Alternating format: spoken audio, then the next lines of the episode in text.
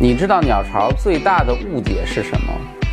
你知道鸟巢那个最纠结的盖子有什么不为人知的故事吗？鸟巢的最大困难又是什么？欢迎收看《建筑三百秒》，我是建筑师高强。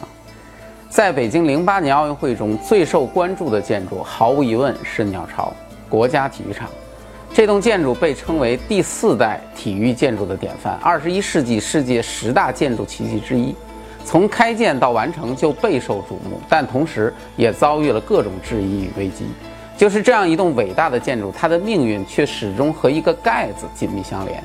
今天我们就来聊聊鸟巢的这个盖子的故事。故事要从一个最大的误解开始，那就是鸟巢其实本来不是鸟巢。因为方案的建筑师，著名的国际建筑大师赫尔佐格和德梅隆曾经表示：“鸟巢，哇，这个想法不错，只是我们可从来没有这个想法啊。”听到这个，我们很多朋友肯定下巴直接掉地上了。是啊，咱们得有多少人从来都是觉得这些个国外建筑师不就是会弄个造型吗？这次不就是两个瑞士老头弄了个鸟窝，一下子就骗走了我们一亿多的设计费吗？这比那些搞电信诈骗来的钱还来得快啊！错，绝错。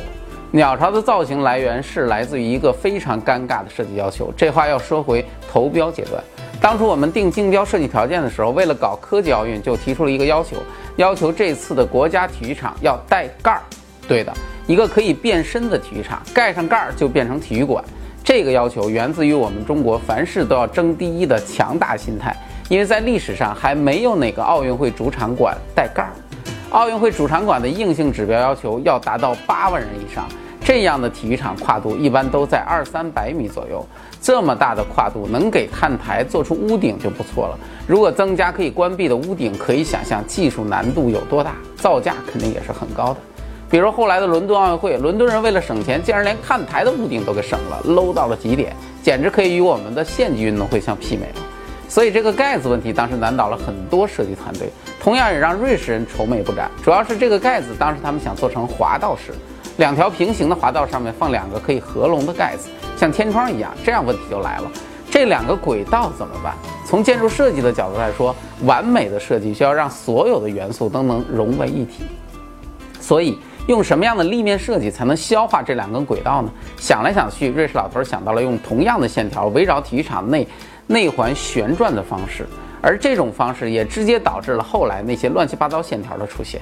其实都是为了掩盖那个烦人的轨道，可是非常讽刺的是，后来为了节约办奥运，上面决定不要科技奥运了，于是就要去掉这个盖子。而这个时候工程其实已经开工，又经过半年的方案修改，最后讨厌的盖子和轨道没了，剩下了现在这堆漂亮的架子。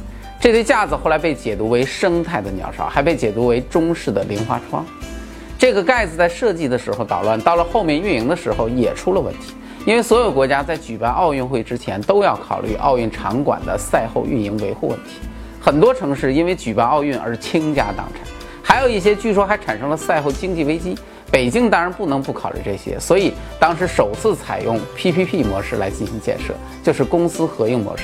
但是这次 PPP 后来成为一个经典的失败案例，其中部分主要原因就是鸟巢是先定方案后定运营商，所以运营商就没法针对设计提要求。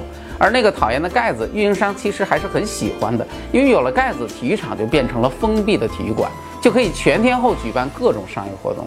而且如果带盖儿，将变成国内唯一、世界少有的带盖儿大型体育场。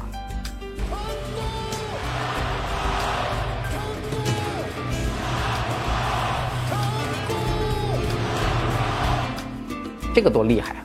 可是这么好的特点，最后在节俭抱怨的口号下被残忍的扼杀了。于是运营商表现了极大的无奈，手指头毕竟拧不过大腿啊！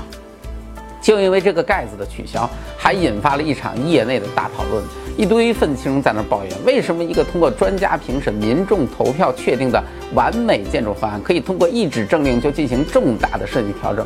而这个调整的依据则来自于一个没有节俭标准可言的节俭要求：四十亿不节俭，三十亿就节俭吗？还是二十亿？是不是太随意了？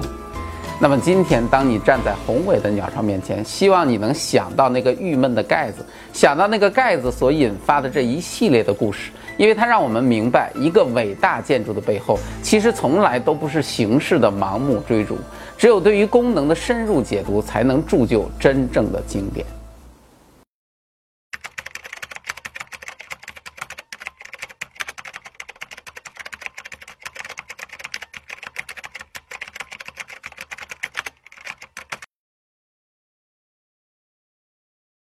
进入微信，点击搜索框，搜索公众号“强词有理”，选择那个黄色的小头像，点击关注，您就可以第一时间看到我们的节目了。